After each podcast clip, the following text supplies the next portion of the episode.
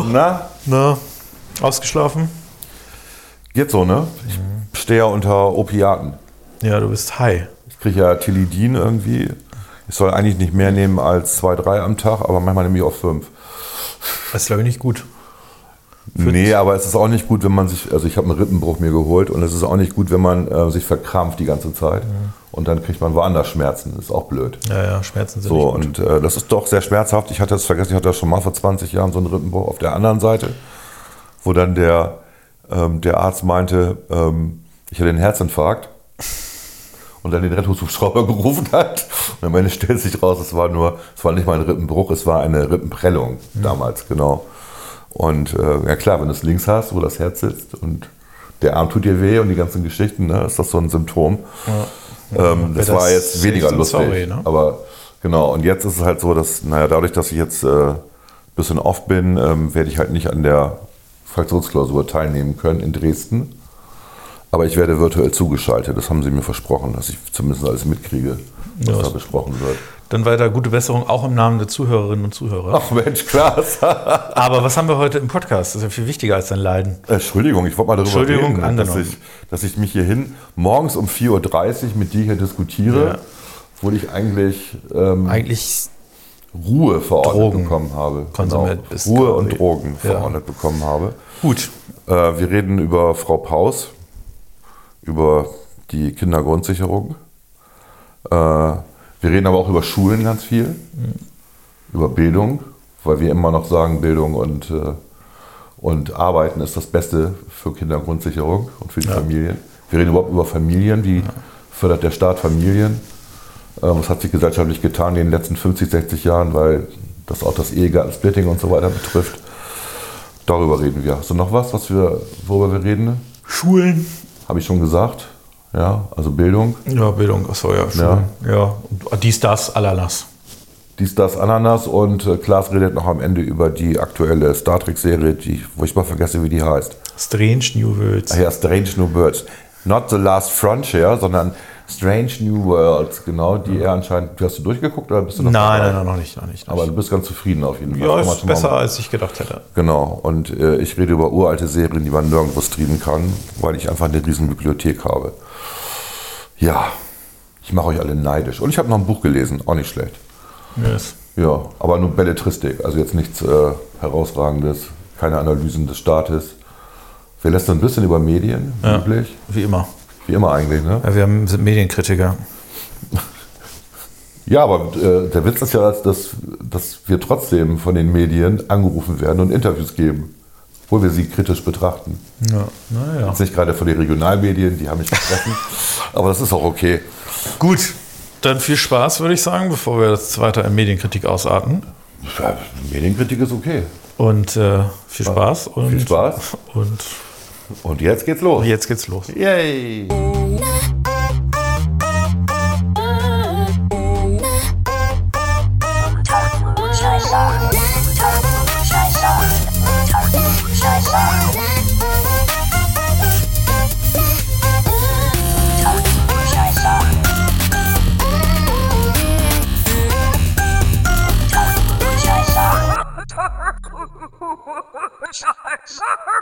Unter Klugscheißern. Wir haben- fangen jetzt mitten im Gespräch an. Ja, ja, ist ja. egal. Wir haben gerade reden- überlegt, was für Themen wir heute besprechen in unserer Redaktionskonferenz. Wir sind 14 Mitarbeiterinnen und Mitarbeitern, Mitarbeitenden. Und äh, haben dann gesagt, dann müssen wir jetzt direkt anfangen eigentlich. wir fangen einfach direkt an. Wir fangen direkt an. Und wir reden über. Wir haben uns gerade, wir haben uns gerade Kindergrundsicherung. Kindergrundsicherung haben wir uns gerade ein bisschen äh, ja, belustigt. Ist vielleicht nicht ganz richtig, aber wir haben äh, quasi gesagt, äh,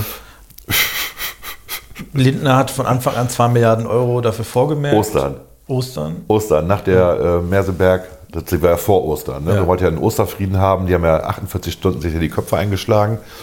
Und äh, die FDP war ja auch für eine, ist ja auch für eine Kindergrundsicherung, aber natürlich im Rahmen der Verhältnis des Möglichen. Ne? Ja, vor allen Dingen stärker als Bündelung von Leistungen, als als Ausweitung von Richtig. Leistungen. Ne? Also, weil, und das Lohnabstandsgebot muss gewährt bleiben und, und, und. Du darfst nicht mehr Geld kriegen vom Staat, nur weil du Kinder hast, als wenn du arbeiten gehst. ja. Also das muss, muss alles in ein Verhältnis gesetzt werden. Und das Erschreckende war halt, dass die Milliarden, die da jedes Jahr zur Verfügung gestellt worden sind, nie abgerufen worden sind. Ja, weil das eben äh, Bürokratiedschungel Ja, äh, verloren So. geht, weil die natürlich teilweise als Familien auch nicht immer, also auch das betrifft ja nicht nur, ähm, ich sag mal, Arbeitslose, sondern auch äh, sogenannte Geringverdiener, ich benutze den Begriff ja sehr ungern, die eben gar nicht wissen, welche Leistungen ihnen zustehen und oder vielleicht auch Leistungen nicht abrufen wollen. Das ein. Bildungsproblem ist aber auch ein Flüchtlingsproblem, ne, die die Sprache nicht kennen und so weiter. Genau. Ne, die betrifft es ja auch. Also ähm, das ist ein sehr komplexes Paket und eigentlich ist es die Aufgabe von unserer Ministerin Paus, dafür zu sorgen, dass das einfacher wird. Genau. Damit das Geld auch abgerufen werden kann, statt sich hinzustellen und zu sagen, nee, ich will jetzt 14 Milliarden. Genau, sie hat dann, genau, also sie hat äh, quasi äh, 14 Milliarden gefordert. Lindner hat sich angeguckt, wie viele Mittel werden in der Regel nicht abgerufen Ja. und hat dann gesagt, okay, das kostet uns mit IT und Umstellung und so weiter dann so 2 Milliarden Euro. Ja. Da haben sie sich jetzt vorgestern, glaube ich, da ähm, äh, abends im Kanzleramt getroffen und im Ergebnis kostet es 2,6. Nee, 2,4 waren es. Oder glaube 2,4, ich. 2,4. Also im Da würde ich sogar sagen, inflationsbereinigt. sein Im. Endeffekt hat sie jetzt durch diesen ganzen Eklat, der mal wieder sehr viele Leute an, der, an dem Vermögen der Ampel äh, zu regieren äh, zweifeln lässt und, den, und die Rechten bedient, äh, kriegt sie jetzt 400 Millionen mehr. So what? Ja, das kannst du nicht auch. Und die Grünen fahren das jetzt als Sieg ab. Also das reicht auch wirklich, die 2,4 Milliarden. Und die Sozialverbände sagen, "Ah, das ist viel zu Schockiert. wenig. Und die, äh, wie heißen die? Es gibt ähm, die armen Experten und armen Forschenden, die sind entsetzt.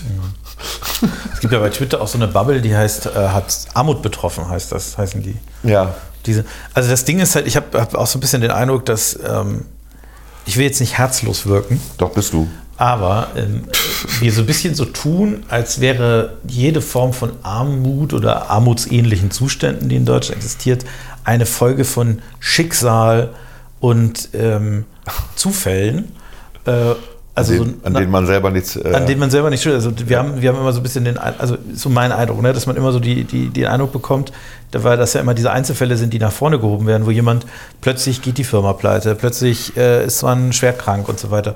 Dafür sind die Sozialsysteme ja auch tatsächlich gemacht worden, ne? Genau. damit man bei Dingen, die man, wo man, wo dafür sollten sie aus meiner Sicht auch also explizit auch da sein, da wo du wirklich die Kontrolle verlierst, wo, dass du weißt, scheiße, wenn jetzt die Firma pleite geht, äh, hab, bin ich danach, falle ich nicht sofort auf die Straße, sondern habe entsprechend die Gemeinschaft, die auch für mich, für mich einsteht, erstmal über die Arbeitslosenversicherung, dann später über die, äh, über die Grundsicherung und so weiter. Also das ist ja genau der, ne, so das sind die Fälle, äh, die auch wichtig und richtig sind. Aber das ist ja nicht die Mehrheit der Fälle. Das ist ja wahrscheinlich äh, sogar ein kleiner Einzelfall. Also das sind wahrscheinlich fünf oder zehn Prozent der Fälle, wo das passiert. In allen anderen Fällen sind das ja Armutsgeschichten, äh, gerade beim Bereich von der Arbeitslosigkeit, die sich über würde das- Jahrzehnte teilweise Ich will hinziehen. den Begriff Armut in dem Zusammenhang überhaupt nicht verwenden wollen. Das geht mir so auf den Sack. Wir sind ja ein reiches Land.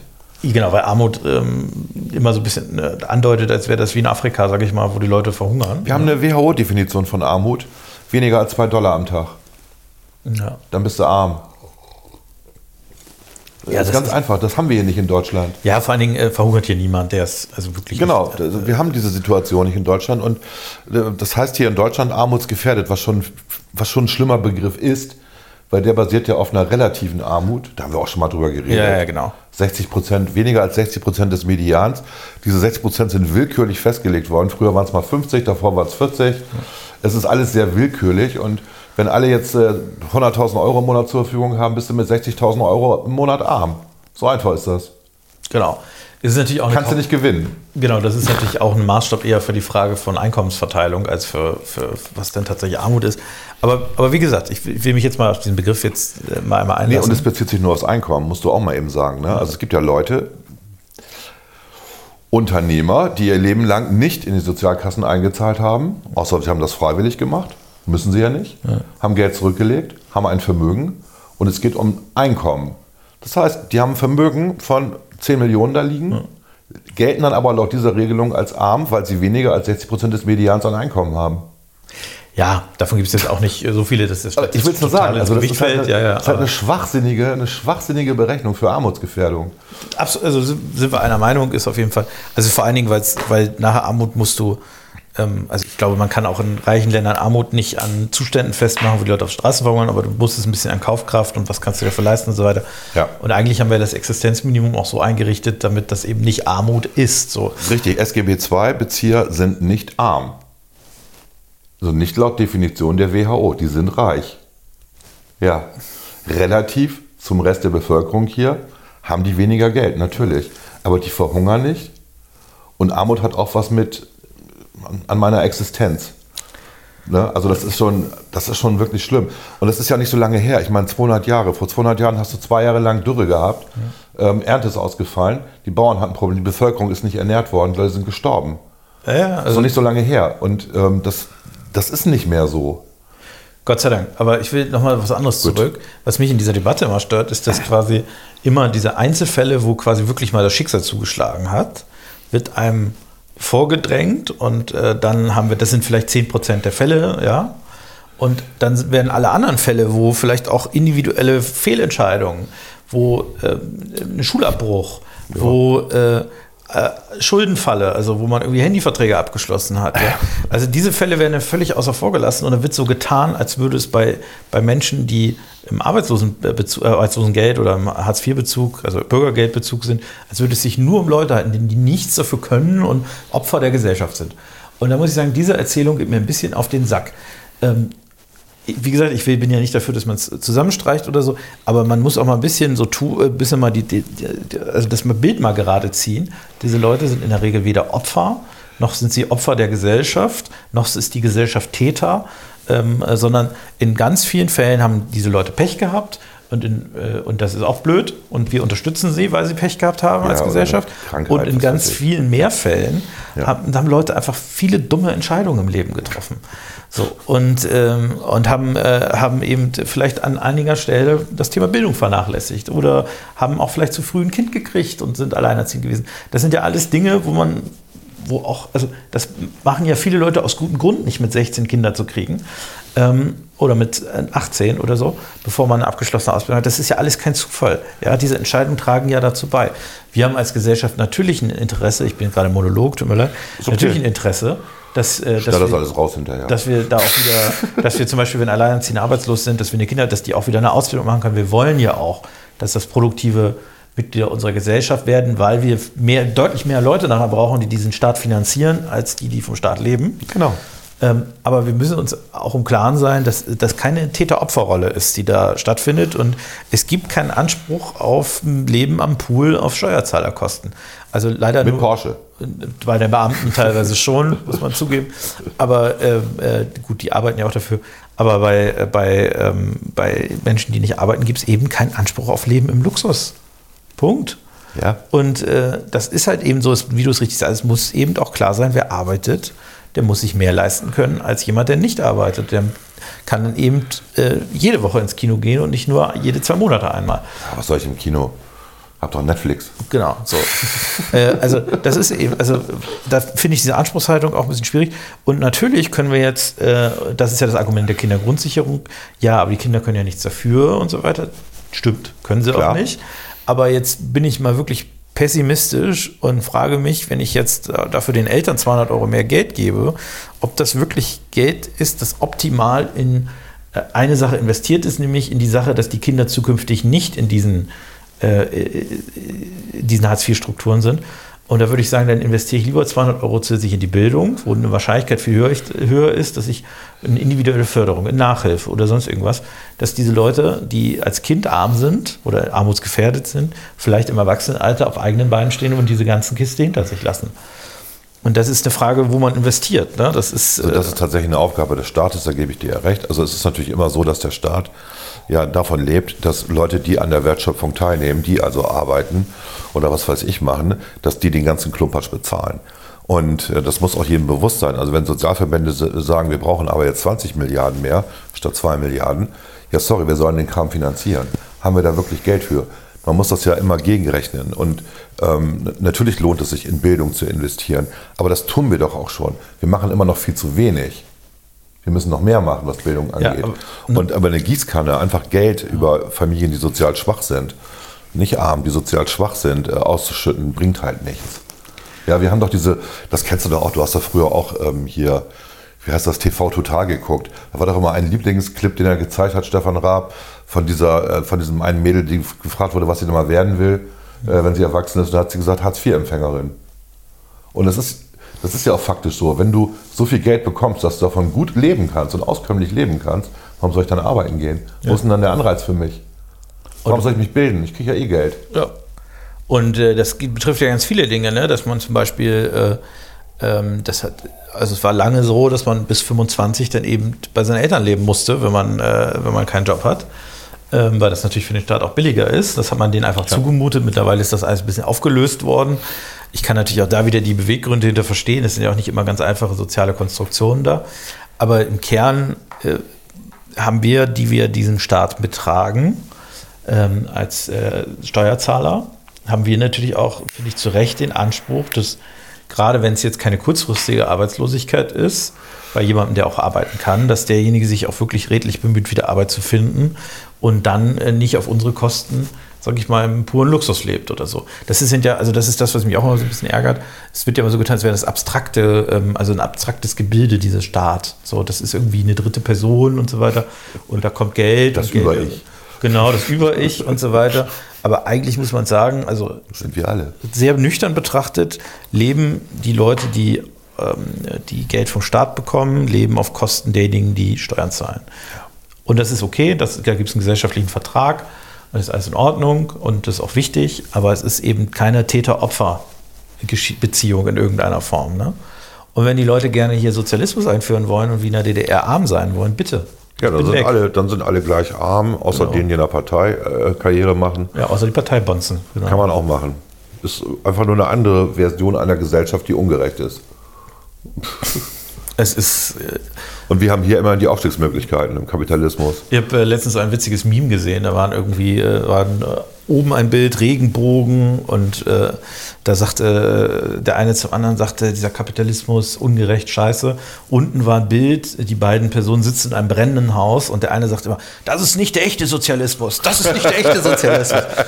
und das ist natürlich sehr sehr schön passend, weil ja immer diese also wir sind jetzt in der Systemdiskussion. Der real existierende Sozialismus. Genau, der war ja nie echter Sozialismus, nie echter Kommunismus und deswegen war alles, was da passiert ist, ja, äh, war quasi, ähm, mal ab, davon abgesehen, dass es auch von den Westmächten herbei- herbeigeführt wurde, war quasi äh, äh, sch- äh, Ordnung und war nur auf dem Weg und bla und blub und die DDR war doch gar nicht so schlimm. Und das ist diese ja, Verklärung. aber wir haben hier auch in Deutschland keinen echten Kapitalismus. Wir haben eine Natürlich soziale nicht. Marktwirtschaft. Das ist ein Unterschied. Und wir haben eben nicht den Turbokapitalismus, wie wir den in den USA zum Teil haben. ja, aber auch nicht, ne? Also auch nicht so extrem. Also Nee, auch nicht so extrem, wie mal äh, erzählt wird. Ne? Aber gut. Und äh, nochmal, und ich, muss noch eine Sache sagen zu den Medianen, ne? dieser, dieser Armutsgefährdung. Ähm, ich weiß nicht, wie viele Rentner, aber ich würde mal denken, die Mehrzahl der Rentner ist nach dieser Definition armutsgefährdet. Die Mehrzahl der Studierenden klar. auf jeden Fall. ja, Ne? also klar, die Ähm, Studenten alle. du, kannst ja, du kannst ja ausrechnen, also du brauchst ja schon alleine, also du kriegst ja ähm, eine Wohnung, äh, Waren plus äh, äh, Geld äh, als Hartz-IV-Empfänger. Ja. Das sind, je nachdem, wo du wohnst und so weiter, sind das ja auch schon 800, 900 Euro. Ich kenne nicht viele Studenten, die 800, 900 Euro Nein, netto, in der. Tasche, also netto in der Tasche Nee, haben, Äh, äh, vor Miete und so weiter. Ähm, also da sind schon ganz schön viele dabei, die da auch armutsgefährdet sind. Und bei den Rentnern, ich meine, äh, ist ja das gleiche Prinzip. Du brauchst ja als Rentner deutlich mehr Rente, um quasi deine Wohnung und so weiter auch bezahlen zu können, als du jetzt als Hartz-IV-Empfänger brauchst, als Bürgergeldempfänger. Ähm, von daher ist das natürlich eine Situation, wo du, wo du äh, häufig in die Armutsgefährdung auch abrutschen kannst. Aber viele von denen haben halt auch irgendwie ein Vermögen irgendwo, ne? Also haben Genau. ein Haus oder haben Wenn sowas. sie schlau waren, haben, Wenn sie, sie schlau waren, haben ja. sie sich darauf vorbereitet. Wenn sie andererseits, wenn sie nicht schlau sind, kriegen sie halt auch dann die Mindestrente. Ne? Also Genau, für ja. die ist ja gesorgt. Ne? Also wir haben, also dieses, dieses soziale System, was wir hier aufgebaut haben, ist schon sehr, sehr, sehr, sehr Hängematte. Was aber auch okay ist. Genau, es ist ja auch, also es ist ja auch, äh, also ich würde nie Bis zum behaupten, gewissen Grad. dass du dir von äh, den, äh, ich habe jetzt gerade nachgeguckt, das sind 503 Euro im Monat plus 502 Euro, Entschuldigung, plus Miete und so weiter, dass du davon jetzt ein Lotterleben leben könntest und quasi, dass du äh, jeden Tag äh, Party machen kannst und so weiter, natürlich nicht. So. Also ist jetzt auch, das ist kein, also da kannst du auch sicherlich auch nicht von jeden Tag äh, ähm, essen gehen und so weiter. Also klar ist das eine Herausforderung, von 500 Euro im Monat zu leben. Ich kann nur meinen Onkel Walter zitieren, der hat mir mal erzählt, der ist jetzt tot seit zwei Jahren, 95 gestorben oder so. Äh, der hat mir erzählt, er lebt von 400 Euro im Monat. Und der musste das nicht, der war einfach knauserig. Ja. Der hat irgendwie 3000 Euro Rente und hat von 400 Euro. Nein, natürlich, also ich, wie, wie, wie gesagt, als Student und so weiter hat man ja auch von diesen Summen gelebt. Das ist natürlich nicht, also als Student hat man ja auch noch eine andere Partyaffinität. Ähm, also das ist jetzt auch nicht toll, so, macht jetzt auch nicht immer Spaß. Doch, der war total zufrieden. Ja gut, wenn der, der hat wahrscheinlich auch gelebt, dafür kein Geld auszugeben. Aber es ist eben Das auch, war für ihn eine Art Sport. genau, wahrscheinlich so, oder? Sein, sein Spaß war, zwei Stunden pro Tag äh, den Unisee, am, am Unisee spazieren zu gehen, winters wie sommers. Und sein Garten, äh, wo er auch natürlich äh, Kartoffeln angepflanzt hat, aus, von denen er sich dann ernährt hat und so weiter, zu pflegen. Äh, also sehr, sehr bodenständig. Ähm, ja, Aber wie gesagt, ich würde nie behaupten, dass du von diesen äh, 500 Euro jetzt ein Luxusleben führen kannst. Du führst aber ein ganz ordentliches Leben davon. Du kannst dir auch ab und zu Fleisch essen, eine Selbstverständlichkeit. ja, Fleisch ist billiger als Gemüse. Du kannst sogar jeden Tag, glaube ich, sogar Fleisch Ja. essen. Eine Selbstverständlichkeit, die äh, meine Eltern in ihrer Kindheit nicht hatten. Äh, und äh, du musst eben auch noch einen Unterschied zu denjenigen haben, die vielleicht im Netto 1000, 1400, 1300 Euro verdienen. Die können ja nicht genauso behandelt werden. Ne? Also das ist ja auch etwas. Und deswegen diese Vorstellung, wir müssen das alles immer mit, mit mehr Geld heilen. Ich bin da skeptisch. Also ich Nein, nein, wie soll das gehen? Wir haben das Geld nicht. Wir haben das Geld nicht. Ne? Wir haben jetzt ja, wir haben jetzt gerade Haushalts, also Haushaltswoche ist ja nächste Woche im Bundestag, aber wir haben jetzt ja schon seit Wochen ähm, in den Haushalts-AGs und Debatten ähm, und äh, die ganzen Ressorts müssen halt kürzen. Deswegen gibt es ja überhaupt diesen ganzen Eklat gerade, weil natürlich auch Frau Paus irgendwie nicht beliebig viel Geld ausgeben kann. Genauso wie Herr Lindner nicht beliebig viel Geld ausgeben kann, wie niemand aktuell, aufgrund der Situation, die wir in Europa haben und auch weltweit haben, beliebig viel Geld ausgeben kann. Und einfach jetzt äh, Ricarda Lang ja auch wieder, ja, wir müssen mal über die Schuldenbremse reden. Nee, müssen wir nicht. Die schützt uns vor dem ganzen Mist. Ich meine, wir haben in Corona Milliarden ausgegeben jede Woche. Ja, auch das sind ja, wir, wir, sind, wir haben ja auch Folgen von Corona. Wir haben übrigens nicht nur die Situation, dass Lebensmittel teurer sind, ähm, wegen, wegen Energiepreisen, äh, die, die nach oben gegangen sind, dank der fucking Russen, ähm, sondern wir haben auch die Situation wegen des Lieferkettengesetzes. Die Sachen werden einfach teurer. Wenn, ich, wenn jedes Unternehmen, was beteiligt ist an der Wertschöpfung, diese ganzen Formularien, die ganzen Bedingungen, die inzwischen da vorliegen, erfüllen muss, dann verabschieden sich einige einfach und machen nicht mehr mit. Das Angebot wird geringer dadurch.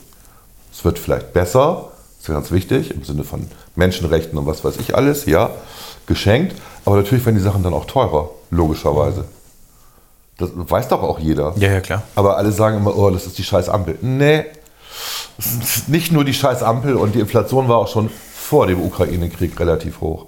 Haben auch alle vergessen. Ja. Meine Frau gibt mir gerade Zeichen durch die Glastür. Wir wollen telefonieren oder was? Nee, sie hat gefragt, ob wir aufnehmen. Ja, wir nehmen auf. Ja, Schatz, wir nehmen auf. Du kannst ruhig reinkommen, wir nehmen auf. Na? Na? Ja. Wir reden gerade über Inflation, aber über alles Mögliche gerade. Eigentlich reden wir über Frau Paus. Du sagst da nicht zu, ne? Wir, wir, wir nehmen hier weiter. Ich schneide das nicht raus. Über ihren IQ? Nein, darüber reden wir jetzt nicht. Das wäre. wäre unsachlich? Nee, das wäre unsachlich, genau. Ja, du fährst ins Büro, ne? Nee, ich fahre in die Sauna. Du fährst in die Sauna. Noch die Na, dann hoffen wir mal, dass das Hausrecht in der Sauna gilt. um fünf. Tschüss. Ich glaube, das ist Frauentag in der Sauna, tatsächlich.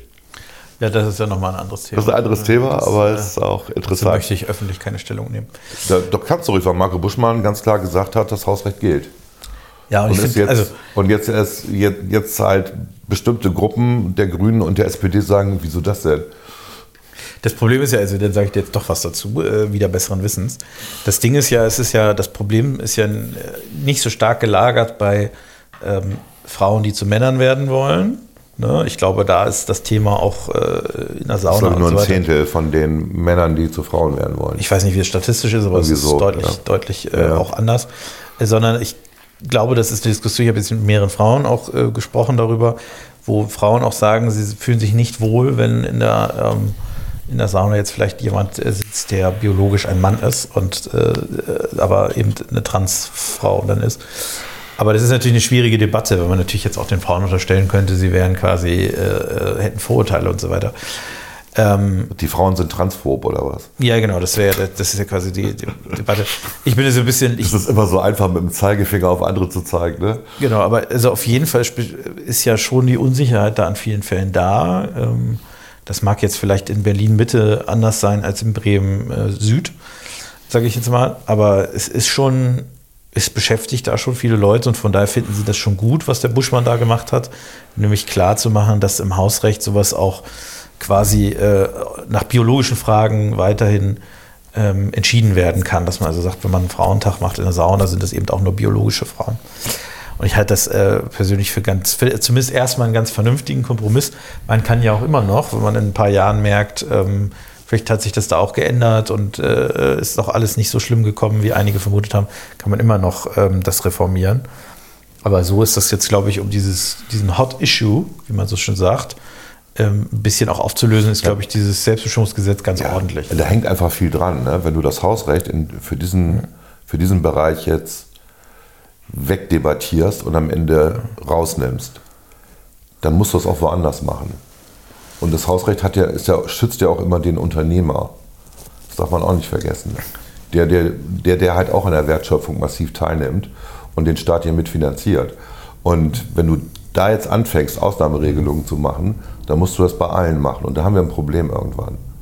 Es ist halt, es ist halt, äh, gerade in der Gesellschaft ist das ein Thema, was anders diskutiert wird als in der politischen Sphäre. Das Auf jeden muss man Fall. auch klar machen. Da gibt es auf jeden Fall einen, äh, äh, irgendwie eine, ja, da ist ein Graben, ne? also die politische Diskussion, die äh, mediale Diskussion ist eine ganz andere, die in der normalen Gesellschaft geführt wird, ähm, weil man natürlich auch da ein bisschen, glaube ich, viele auch ein bisschen Schiss haben, sich da auf falsches Terrain zu bewegen, sprachlich.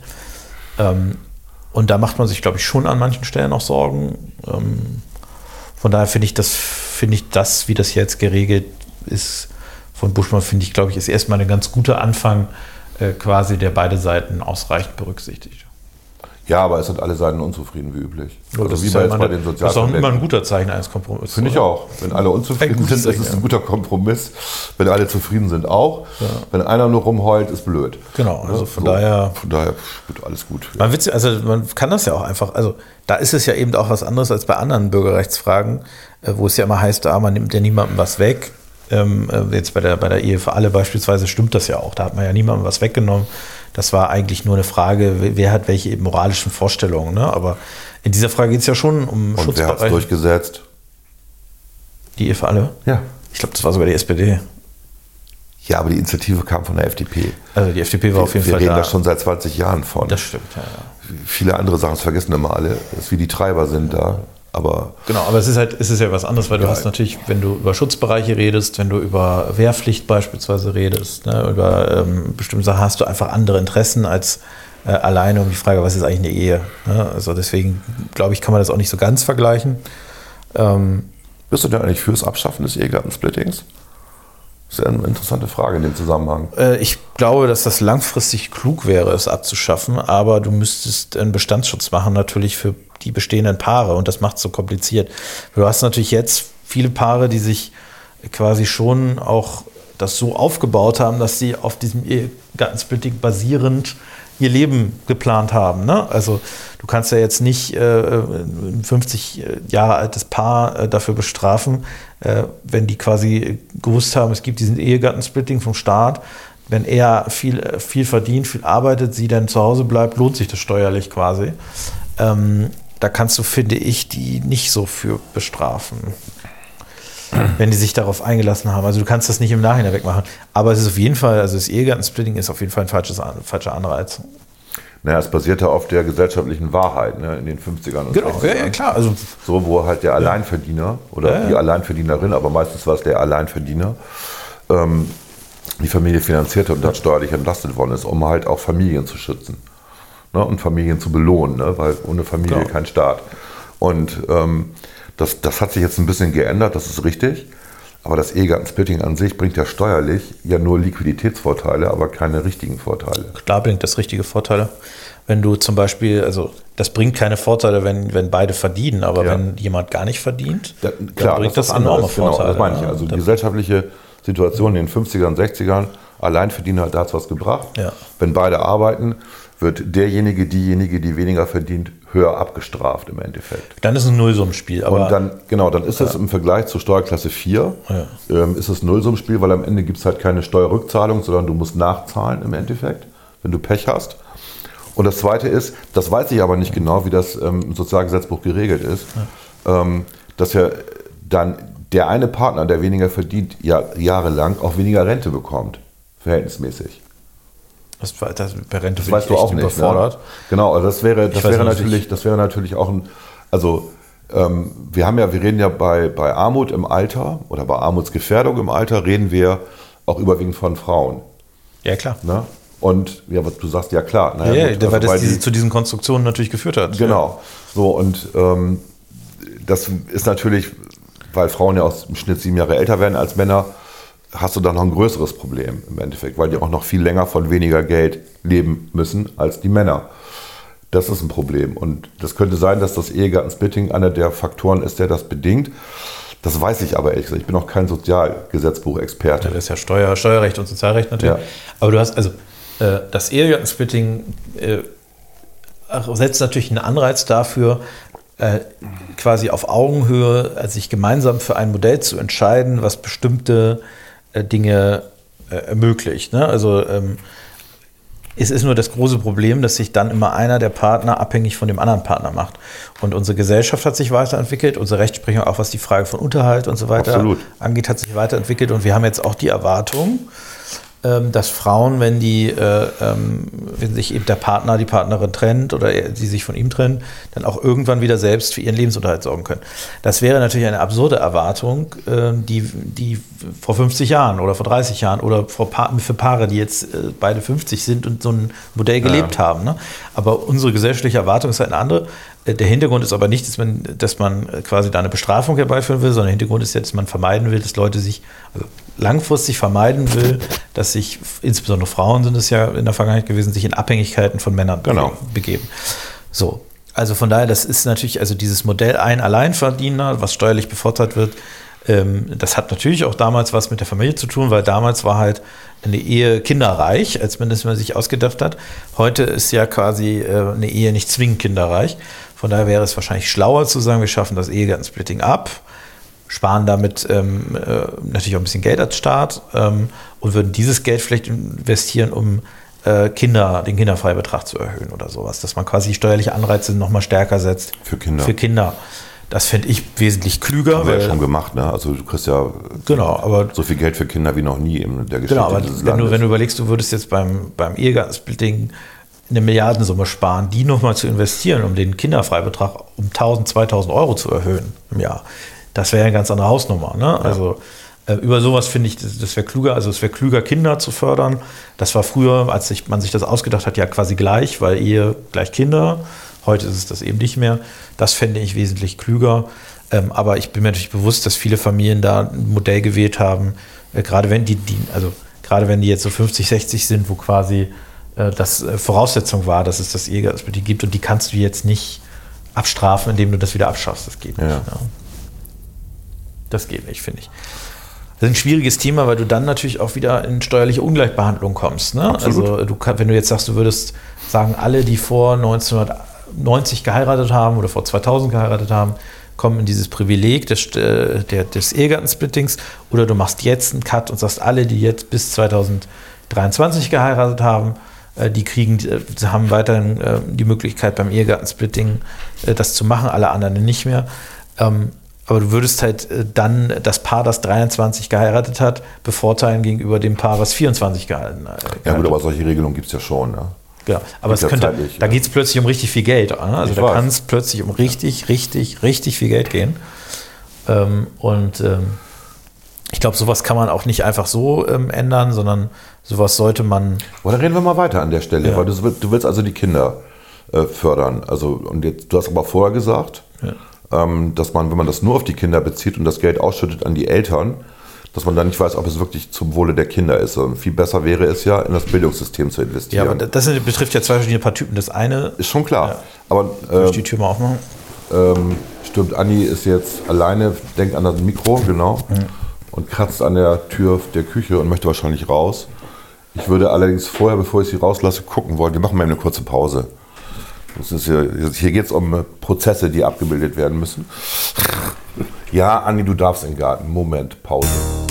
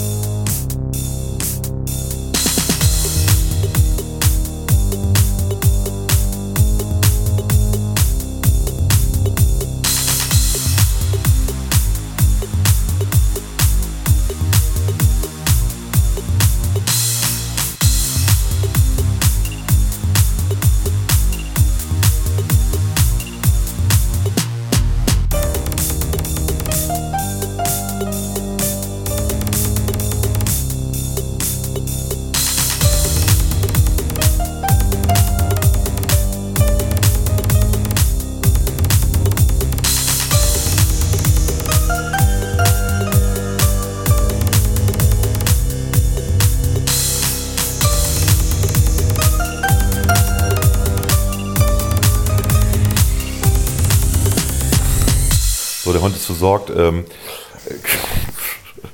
wo war ich? Eine Frage war, äh, ich habe ja vorhin gesagt, bei Kindern von, äh, also wenn es um die Frage von Sozialleistung geht, dass es nicht Sinn macht, Geld direkt auszuschütten, sondern vielleicht dazu investieren, Das dass, System zu verbessern. dass Kinder aus dieser Armut auch rauswachsen Ja. können. Ja, genau. Oder aus der Armutsgefährdung. Und ähm, jetzt sage ich, es ist besser, ähm, quasi den Kinderfreibetrag zu erhöhen, äh, als, ähm, als jetzt das Ehegattensbedingt weiter zu betreiben.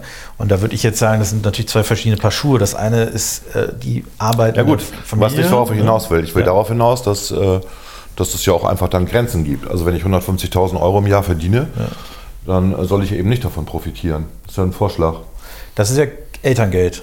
Aber vom Kinderfreibetrag jetzt Mhm. Ja, gut, aber Elterngeld gehört damit dazu. Also wir, wir reden jetzt davon, wie will, wie äh, will der Staat die Leute dazu bringen, dass sie wieder mehr Kinder machen, dass Familie wieder was Wertvolles ist, weil es Grundlage ist von Staat und Gesellschaft. Elterngeld ist eine Sozialleistung und der Kinderfreibetrag wäre eine steuerliche, Mhm. Steuerliche Reduzierung. steuerliche Reduzierung. Genau. Ähm, das würde ich jetzt auch mal trennen. Ich finde halt den Kinderfreibetrag, ähm, der schafft halt ähm, bei arbeitenden Menschen, bei allen arbeitenden Menschen, die Steuern zahlen, schafft er natürlich eine Entlastung und setzt damit einen finanziellen Anreiz oder belohnt. Ich würde, ich glaube, man muss sich ehrlich sagen, also so richtig Anreize setzen, mit Geld Kinder Nein. zu kriegen, ist immer schwierig. Ja. Äh, jedenfalls nicht bei den Leuten, die, die auf eigenen Beinen stehen. Da ist das, glaube ich, äh, absurd zu glauben, dass sie äh, wegen 100 Euro mehr im Monat jetzt äh, auf einmal sagen, Kind zu kriegen. Aber man unterstützt zumindest damit, ähm, damit diese Familien, die auf eigenen Beinen stehen, die ja trotzdem Steuern zahlen, die was zur Gemeinschaft beitragen finanziell. Und ähm, das finde ich also äh, finde ich fair. Ob man beim Elterngeld, das als Sozialleistung ja dafür gedacht ist, qu- quasi Eltern zu ermöglichen, eine Zeit lang zu Hause zu bleiben. Ähm, auch im Hinblick auf, äh, äh, auf Väter vor allen Dingen, ne? also auch auf die Frage, wie teilt man Sorgearbeit besser auf.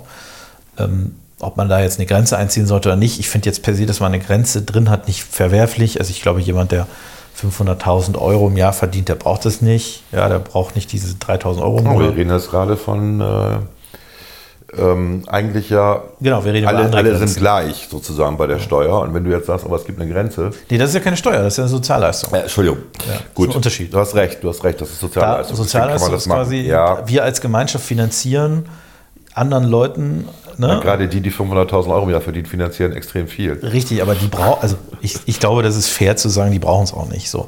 Aber äh, diese Grenze, die ja jetzt diskutiert wird, sind ja nicht 500.000, Ja. sondern sind ein gemeinsames Einkommen von 150.000. Genau. Und das ist äh, Das sicherlich ist nicht auch. viel. Ja, es ist schon sehr viel Geld. Wenn du überlegst, dass du zwei, zwei Partner hast, die jeweils im Schnitt 75.000 Euro brutto verdienen, ist das schon viel Geld. Aber es ist jetzt auch aus meiner Sicht nicht so, dass man ähm, da schon die Grenze ziehen sollte, weil das vor allen Dingen die Frauen benachteiligen wür- würde. Es, es, es, es ist nicht viel Geld. Es klingt nach viel Geld, klar, weil es brutto ist. Aber es ist netto nicht viel Geld und es schafft eben auch nicht mit den heutigen Immobilienpreisen mehr die Möglichkeit, sich ein eigenes Haus ähm, zu leisten. Aber es, es, wir Also der Traum einer Familie ist ja immer diese Nummer, ne? Zwei Absolut. Kinder, äh, Hund, Haus, äh, Garten. So. aber du, also mit, mit einem gemeinsamen Einkommen von 150.000 Euro gehörst du schon zu den Top 10 Prozent in Deutschland. Ne? Also Das mag ja Das will ich sein. nur noch mal sagen. Also, Aber wir haben ja auch die beschissenste Immobilienquote in Deutschland. absolut. Ne? Also, Ich will nur sagen, das ist schon viel Geld. Aber ich bin bei dir, die Grenze würde ich da auch noch nicht ziehen. Ja. Ob man die Grenze bei 500.000 gemeinsames Einkommen, wenn beide pa Partner im Schnitt 250.000 Euro verdienen, Geschenkt. geschenkt. So. Sage ich auch, ja, ja. Ich Vielleicht auch, wenn beide Partner im Schnitt 150.000 Euro verdienen, kann man glaube ich auch schon Auch. sagen, geschenkt 300.000. Ich glaube, die Grenze lag ja bei 300.000 vorher. Ja. Da kann man glaube ich sagen, ich finde 150.000 ist so eine Größenordnung, wo ich glaube, dass viele Du kriegst den Mittelstand damit. ja, die ich habe ich hab selber, äh, in meinem Bekanntenkreis hat mich eine oder zwei Ich- ich Frauen, auch. Ich auch. die äh, bei dem Level sind, haben mich da auch drauf angesprochen. Eine kennst du, weiß ich gar nicht, ob du dir, nee. Aber auf jeden Fall die eine sagte auch, also Leute, wenn ihr das macht, ähm, klar, ich verdiene viel Geld, aber ihr trefft damit genau mich. Genau. Weil ihr mir dann äh, quasi die Möglichkeit nimmt, übers Elterngeld wenigstens ein bisschen was abzufedern Ja. und dann auch relativ schnell wieder in den Beruf einzusteigen. Und ähm, ich glaube, diese Leute wollen wir nicht treffen, weil das ja auch eine Errungenschaft ist, dass plötzlich Frauen auch mal 100.000 Euro im Jahr verdienen. Das ist ja was Tolles. Ja. Äh, Und äh, die treffen wir natürlich schon mit diesen 150.000 äh, als Grenze. ne? Ja. Bei 300.000, wie gesagt, glaube ich, kann man Ja. da ähm, kann man da irgendwie sagen, ist fair. Äh, Aber das ist halt, äh, ich sag mal, der Grund, warum sie auf 150, weil da natürlich auch Geld zu holen ist. Da kannst du halt Geld einsparen. Ist ne? schon Also, klar. Es sind halt, Da gibt es halt welche. es sind So. halt viele. Genau. Und äh, das sind eben auch nicht reine Mitnahmeeffekte. Ne? Also ähm, bei über 300.000 sind sicherlich Mitnahmeeffekte, da nimmt man das Geld mit, brauchst nicht. Aber bei unter, weil bei so bei 150.000 gemeinsam, da ist es mit Sicherheit kein Mitnahmeeffekt. Da ist es, hat es echt einen Einfluss. Ich wollte noch mal gucken, ähm, es gab ja heute im Weserkurier diese wunderbare Karte von Deutschland unter dem Schlagwort mehr Geld für Familien. Und wir haben in Deutschland Anzahl der Kinder unter 18, die in Haushalten mit SGB II Leistungsbezug leben. Rate mal, wer Spitze ist. Bremen, natürlich. Mit 49 29,4 Prozent. Ja. Rate mal, wer ganz unten ist. Bayern, Mit 6,7 Prozent. Irre, oder? Ich meine, fast das Fünffache. das ist, Okay. Und also ich weiß, dass der Senat hier ähm, nicht gut arbeitet. Ähm, es geht ja immer um Arbeitsplätze. Wenn gearbeitet wird, Wertschöpfung gemacht wird, äh, bin ich auch nicht armutsgefährdet, weil ich von meinem Job normalerweise gut leben kann und die Familie auch gut davon leben kann.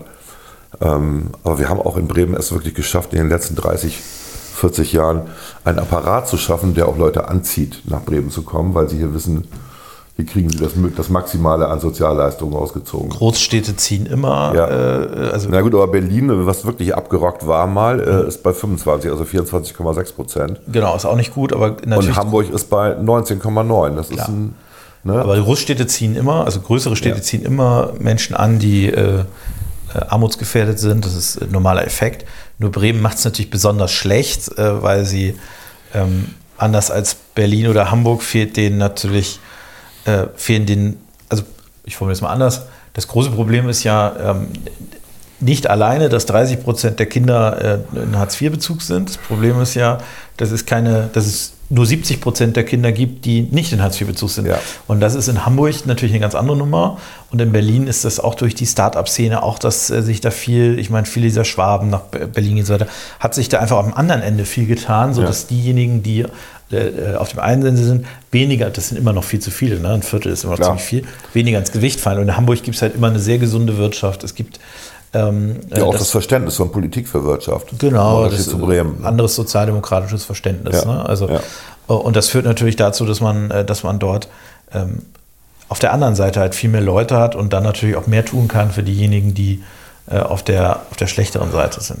Bovenschulte fordert ja äh, Änderungen im Wachstumschancengesetz, was von Habeck und Lindner ähm, dem Moment also gemacht worden ist, weil wir gesehen haben, dass sehr viele Unternehmen abwandern. Wir haben den Inflation Reduction Act in den USA, was dazu führt, dass Konzerne jetzt auch lieber in den USA was machen, weil sie steuerlich bevorzugt werden. Ähm, in dieselbe Richtung geht ja auch diese, dieser, dieser Strompreis, den man für die Industrie noch günstiger machen will als für den Rest. Der soll jetzt nicht refinanziert werden über Steuereinnahmen, sondern über einen Fonds, den es gibt. Ähm, sonst wird es auch schwierig für die SPD, das zu verargumentieren. Die SPD ist ja dafür. Die Grünen sind auch dafür, den Strompreis für Industrie äh, zu reduzieren. Ähm, wir sind natürlich dagegen, weil wir sagen, das trifft den Mittelstand. Der Mittelstand ist das Rückgrat dieses Landes. Wir haben schon ein paar hunderte von, von äh, Unternehmen, die jetzt dicht gemacht haben in diesem Jahr. Was hattest du gesagt? 1400? 1400, 4 auf 10.000.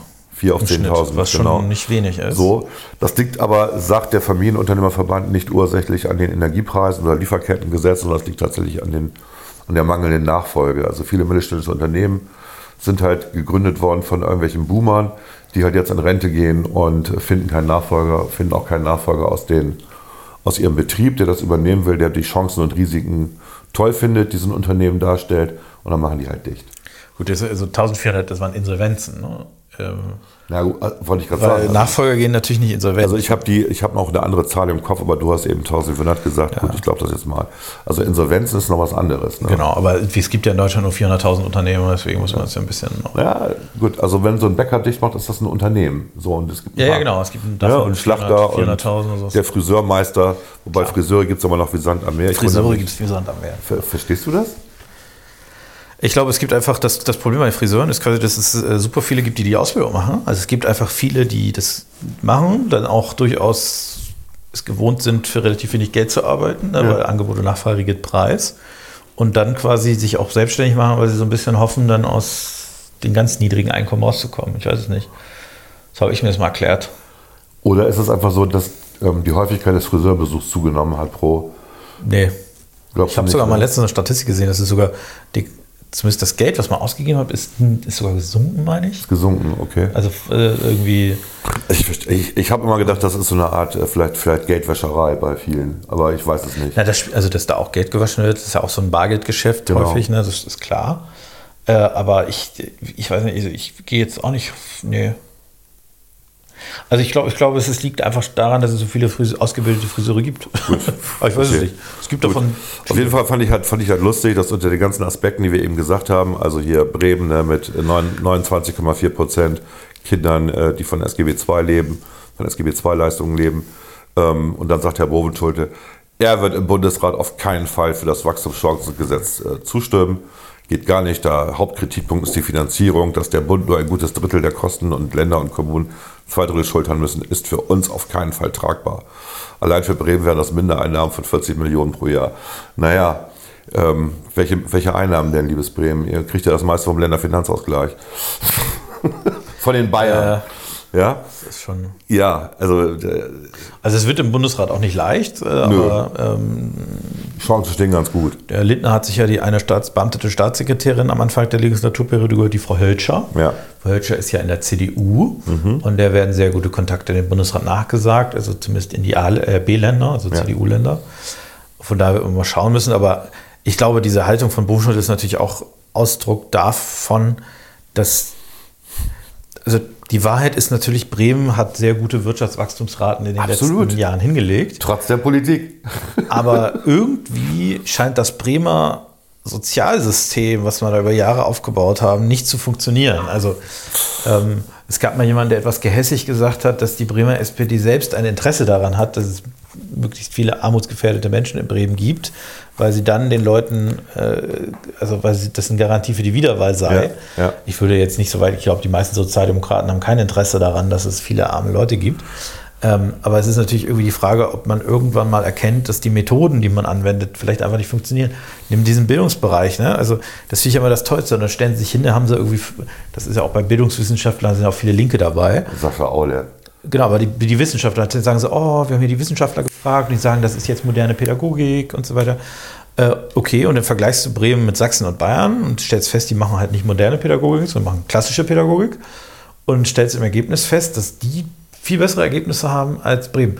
Und in Bremen ist es so, du machst immer moderneren Kram und dann machst du hier noch da und Noten abschaffen und so weiter.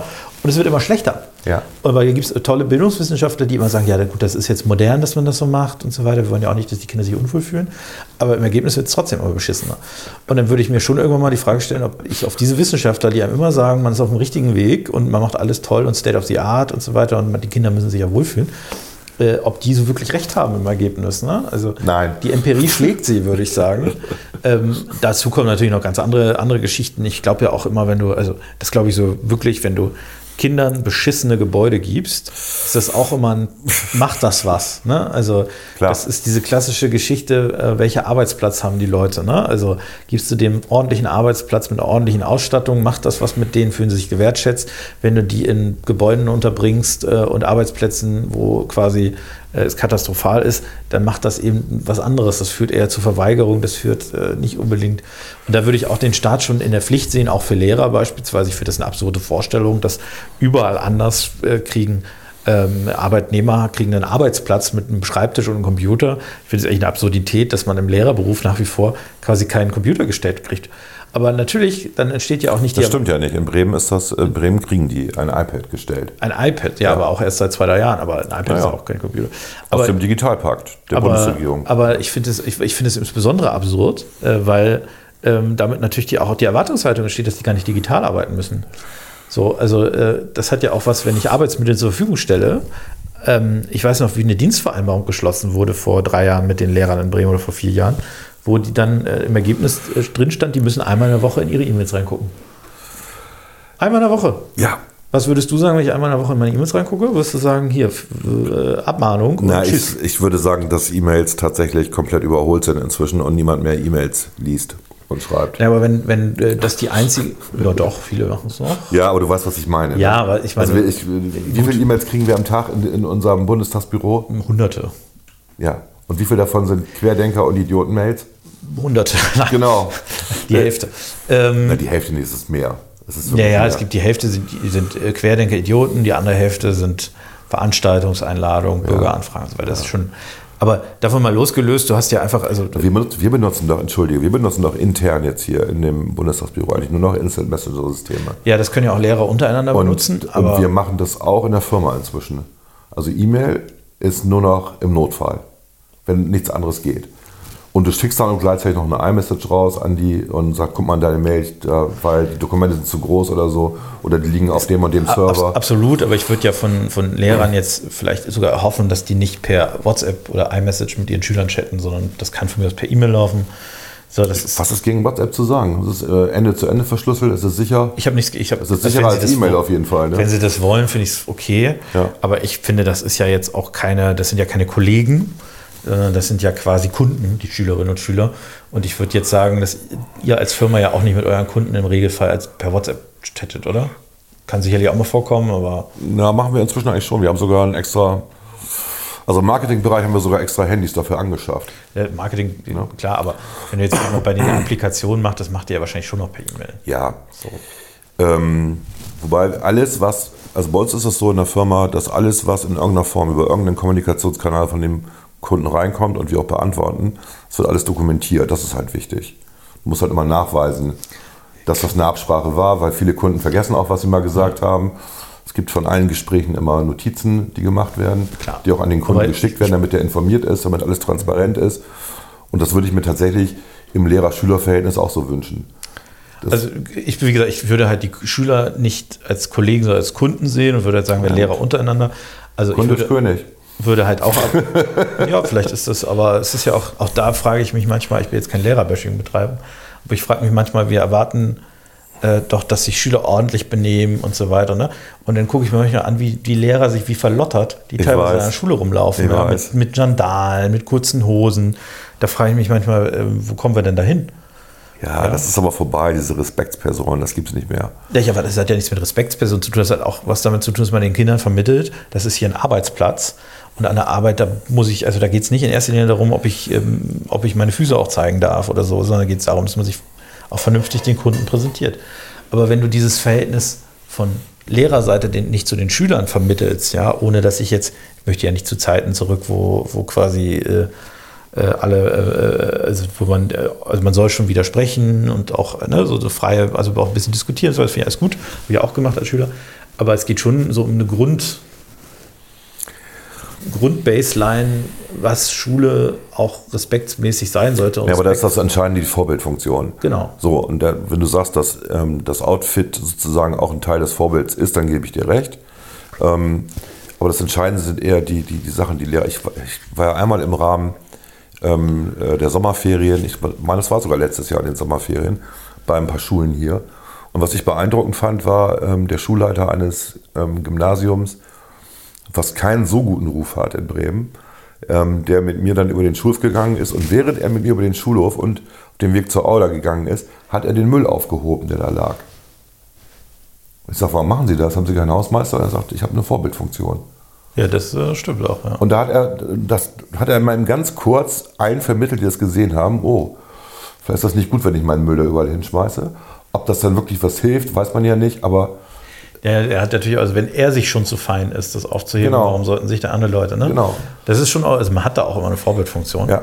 Äh, aber ich glaube, man muss auch äh, Schule immer so ein bisschen als, als verstehen, wo jemand arbeitet, der kriegt dafür viel Geld, Lehrer werden ja nicht schlecht bezahlt, sondern kriegen viel Geld in Deutschland. Äh, und da erwarte ich auch ein Mindestmaß an Auftritt gegenüber den Kunden. Ich erwarte ja keine Anzüge oder so, aber ich, Nee, nee, ist schon klar. aber ich erwarte so ein bisschen was erwarte ich schon. Und dann finde ich, kann man auch als Lehrer zu Recht erwarten, dass Kinder sich auch vernünftig anziehen. Also ich weiß, dass bei mir in der Kindheit das so war, dass ja, ich weiß nicht, ob das immer noch Tradition ist, aber bei uns war Physik, Chemie, äh, Biolehrer liefen immer in weißen Kitteln rum, Ja. also in der Uniform quasi, was schon was anderes vermittelte, als wenn du dann in Jeans und Pullover Ja, da rumläufst. Und äh, ich weiß, dass die ähm, Geisteswissenschaftler, also äh, Deutschlehrer und so, die trugen immer Jackett mindestens. Das war bei uns so. Ja, das Jeans war und zu meiner Zeit schon sowas. nicht mehr so. Ja, gut. Also Aber mit den das- Kitteln war auch so, aber Das mit den Kitteln fand ich total witzig, weil die zum Teil ja auch nach ein paar Jahren dann auch sahen, als wenn die gerade aus dem Krieg gekommen wären. Überall waren Flecken von irgendwelchen Experimenten. Aber es war schon, das war so eine Art Uniform und das fand ich gar nicht so schlecht. Ne? Ähm, egal, ich, und, äh, Respekt kriegst du halt nicht über nicht nur über das Aussehen, über dein Outfit, Nein, das ist- sondern ist nur über das, was davon. du, wie, du, wie du mit den Leuten kommunizierst, überwiegend. Ne? Und auch Ich mache mir ein bisschen Sorgen. Ich meine, wir reden jetzt schon ganz viel Schule, dass wir in den Schulen langsam in so Parallelwelten abdriften. Haben wir schon. Ja, wo quasi äh, dann, das ist so ein, also das ist so ein geschützter Raum, da kann euch nichts passieren und so weiter. Und dann sind sie plötzlich in der echten Welt. Dann treffen sie auf Uni-Professoren. Gut, da wird das jetzt langsam auch ein bisschen komisch, aber äh, da gibt es immer noch die Leute, die sagen, Freiheit von Wissenschaft und Lehre, leck mich. Und die äh, da einen anderen Ton auch anschlagen, wo man plötzlich Fristen einhalten muss und so weiter. Äh, Und dann kommen sie irgendwann in den Beruf, wo du ja auch ganz andere Standards hast. Und ich meine, ähm, da ist jetzt in letzter Zeit dadurch, dass es ein Arbeitnehmermarkt war und auch immer noch ist, zum Teil, ist natürlich auch ein bisschen da das relaxed worden, aber es gibt einfach immer noch da eine ganz andere, ist eine ganz andere Welt als diese Schulwelt. Und Schule soll ja ein bisschen auch aufs Leben vorbereiten. Und das Leben besteht nun mal auch hoffentlich in der Regel aus Arbeit.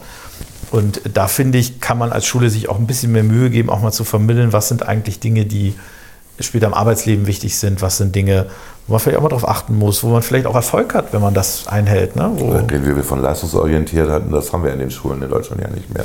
das ist vielleicht Teil also gerade in Problems, Bremen ne? nicht. Ne? Wir müssen ja jeden mitnehmen. Und äh, wenn Marathon läuft, dann müssen alle gewinnen. Ja, und also gut, beim Marathon, äh, sag ich jetzt mal, als Nichtsportlicher hat für mich jeder gewonnen, der über die Ziellinie kommt. Aber äh, das ist ja dann auch im Verhältnis zu den Leuten, die nicht gelaufen sind. Äh, das ist ja in der Schule ein bisschen anders. Da laufen ja quasi alle. Die, da bist du also immer im Vergleich mit allen anderen. Ja, aber Vergleich ist ja gut. Also es äh, bestärkt einen ja auch. Man lernt, man, man lernt seine Stärken und seine Schwächen kennen. Und man kann sich dann entscheiden, versuche ich meine Schwächen irgendwie auszugleichen oder versuche ich meine Stärken zu stärken. Das ist eine Entscheidung fürs Leben. Ja, und wie gesagt, also das Gefühl, dass man eben mal der Schlechteste ist oder mal schlecht ist, das ist halt ein Gefühl, das gibt es im Leben halt dann doch. Ständig. Ständig. Äh, Und äh, äh, jetzt in der Schule dieses Gefühl quasi auszulöschen, führt ja nicht zu, dazu, dass die Leute damit später besser umgehen können. Ne? Also das, ich meine, das Leben besteht dann leider auch ein bisschen aus Enttäuschungen. Ja, und auch aus Streit und Diskursen Aus und Streit, Debatten ja. und auch am Arbeitsplatz und du musst es halt aushalten oder suchst dir was anderes. Du kannst ja heutzutage dir einen anderen Job suchen. Das ist ja relativ einfach. Ist ja nicht mehr so schwer wie früher. Genau, du kannst ja einen, einen Job suchen, aber du kannst natürlich auch, äh, du musst dann auch was dafür können. Und ne, also, Ja. äh, ich meine, die Firmen sehen ja auch, äh, wie oft jemand seinen Job wechselt und ob das quasi, ne, welchen Hintergrund und so weiter. Also das ist jetzt nicht so. Also da gebe ich dir auch recht. Es gibt Leute, die wechseln wirklich alle ein, zwei Jahre den Job. Und wenn du so eine Bewerbung kriegst von jemandem, dann ist es ganz interessant. Ich lade die auch gerne dann ein. Also jetzt ja nicht mehr, aber früher, als ich noch äh, unternehmerisch tätig war, haben mit denen geredet. Und ähm, das, sind, das sind interessante, schillernde Persönlichkeiten, die aber natürlich auch ähm, mit jedem Jobwechsel ähm, ein paar Tausender mehr verdienen wollen. Und, ähm, aber irgendwann an eine, an eine Position kommen, wo es nicht mehr geht. Also weil sie das auch nicht hergeben, was sie dann haben wollen. Und ich habe das aber auch gemacht, dass ich meinen Marktwert ähm, in jungen Jahren immer getestet habe, mich regelmäßig beworben habe, um zu gucken, was verdiene ich denn in der richtigen Welt, statt an der Uni, wo ich ja eine Zeit lang gearbeitet habe, um einfach mal zu gucken, okay, rechnet sich das noch? Und dann kam ja auch die Idee der Selbstständigkeit dazu, wo man sagt, okay, man kann den Uni-Job machen und sich nebenbei selbstständig machen, Unternehmen gründen. Und das war eigentlich eine ganz gute Idee, das so zu machen. Aber das ist, jeder entscheidet das für sich selber. Naja. Ne? Also ich bin, was Schulen angeht, ein bisschen. Ich beobachte, ich glaube, ich beobachte die Verweichlichung der Gesellschaft. Ja, ich, Und wahrscheinlich ist es nach mich immer wahr. Wahrscheinlich ist es einfach nur dieses Gefühl, früher war alles anders und die Jugend von heute. das ist äh, diese selektive Erinnerung, was wir, die wir so haben. Wir konstruieren uns ja unser eigenes Leben. Und ähm, ich bin immer überrascht, ähm, wenn man sich auf einem Klassentreffen dann trifft mit Leuten und die erzählen ganz andere Geschichten über die Schule. Und dieselben Geschichten, die ich im Kopf habe, sind anders als die, die die im Kopf haben. Ja, also, Ja. da geht's, also weil, weil jeder eine andere Wahrnehmung hat und viele der Sachen, die behauptet worden sind beim letzten Klassentreffen, die kann ich mich überhaupt nicht erinnern. Also wo wir so von, von sehr diktatorischen Lehrern reden, ähm, die Schüler ausgenutzt haben und so. Für mich war das tatsächlich äh, Friede vor der Eierkuchen, die Schulzeit. Also ich, Ja. ich war immer, es gab natürlich auch blöde Lehrer aber, ähm, und auch blöde Schüler, aber normalerweise war das für mich eine gute Zeit. Ich habe viel gelernt und ähm, ich habe das Angebot genossen, dass mir der Staat oder wer auch immer die Schule ein Angebot macht und fand das toll. Und mit der Einstellung kommst du halt auch gut durch und auch im Studium. Also ich habe mich gefreut, wenn ich was Neues gelernt habe. Und gerade die Professoren, muss ich mal eben sagen, die von den vielen Studierenden oder Studenten und Studentinnen, weil Studierende ist die Partizipform und wir haben nicht die ganze Zeit studiert. Wir haben auch manchmal Party gemacht. Ähm, aber die Professoren, die ein Problem hatten, ähm, bei bestimmten Leuten anzukommen mit ihren Gedanken, weil sie halt auch abweichend von der Norm äh, unterrichtet haben. Na, Also wenn jemand in, in der Informatik plötzlich einen Vortrag zum Grundgesetz hält, dann mag dir am Anfang der Zusammenhang nicht klar sein. Aber wenn er das gut begründet am Ende und dann hast du einen, einen neuen Überblick bekommen über Grundgesetzartikel, die dir helfen, auch in der Informatik deine, dir deines, deiner, deiner Verantwortung bewusst zu werden als Informatiker. Das fand ich eine ziemlich coole, coole Vortragsreihe, die der eine Prof da gemacht hat, weil er gesagt hat, was, was, was hilft uns das? Na, denkt mal ein bisschen nach, das hilft euch eine ganze Menge im Leben später. ja. Also das war, sowas fand ich halt cool, aber wahrscheinlich war ich da auch, an- ich, ich weiß es, ich war da einer der wenigen, der das cool fand. Aber Schule nochmal, ähm, ja, und du hast recht mit ähm, Verweichlichung oder was du gesagt hast. So ein bisschen ist das so, wir lieben das Problem und nicht die Lösung. Und deswegen machen auch so wenig Leute MINT. Also Mathematik, ähm, Informatik, Naturwissenschaften, Technik, weil da gibt es Lösungen. Und der wird nicht Im problematisiert. ja. Ne? Ja, Aber du hast ja auch diesen leichten Weg genommen. Du bist ja Politikwissenschaftler. ja, Ne? aber ich. Äh, Da gibt es ja auch nie Lösungen. Ja, es gibt schon Lösungen. Ne? Man muss sie halt aber auch wählen und durchsetzen. Ne? Das ist ja so das, äh, das Ding. Naja, ich glaube, es ist äh, Schwierig. schwierig. Na gut. Ja. Du, jetzt Wir wollten, jetzt, wir wollten auch nicht über die Schulen Ja, ja. sprechen eigentlich. Ne? Du wolltest noch was erzählen Über Lehrer, aber auch nicht. zu das- irgendwelchen Serien. Ich bin da überhaupt nee, ich habe nicht viele Serien. Ich habe nur eine Serie. Ja, lass uns mal eben eine Pause machen und dann kommen wir gleich zu dem tollen Serienteil, den Klaas heute monologisiert.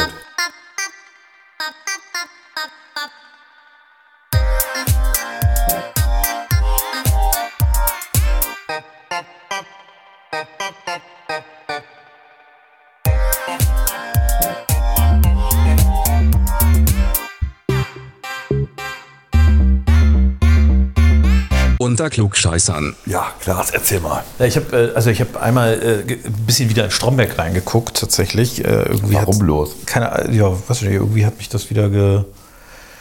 Ich hatte da so ein paar Videos bei Instagram gesehen von Stromberg und dann habe ich, äh, habe ich irgendwie eine Folge angeguckt. Die Folgen gehen ja nur 20 Minuten und da hast du drei Folgen in einer Stunde und das kannst du super nebenbei laufen lassen. Wie habe ich da ein bisschen was geguckt äh, und äh, merke dann auch mal, wie man sich danach so ein bisschen auch sprachlich ne, Anpasst. äh, ne, und Das machst du ja ständig. So. Man ruft dich an und er meldet sich mit Stromberg. Stromberg. Erika.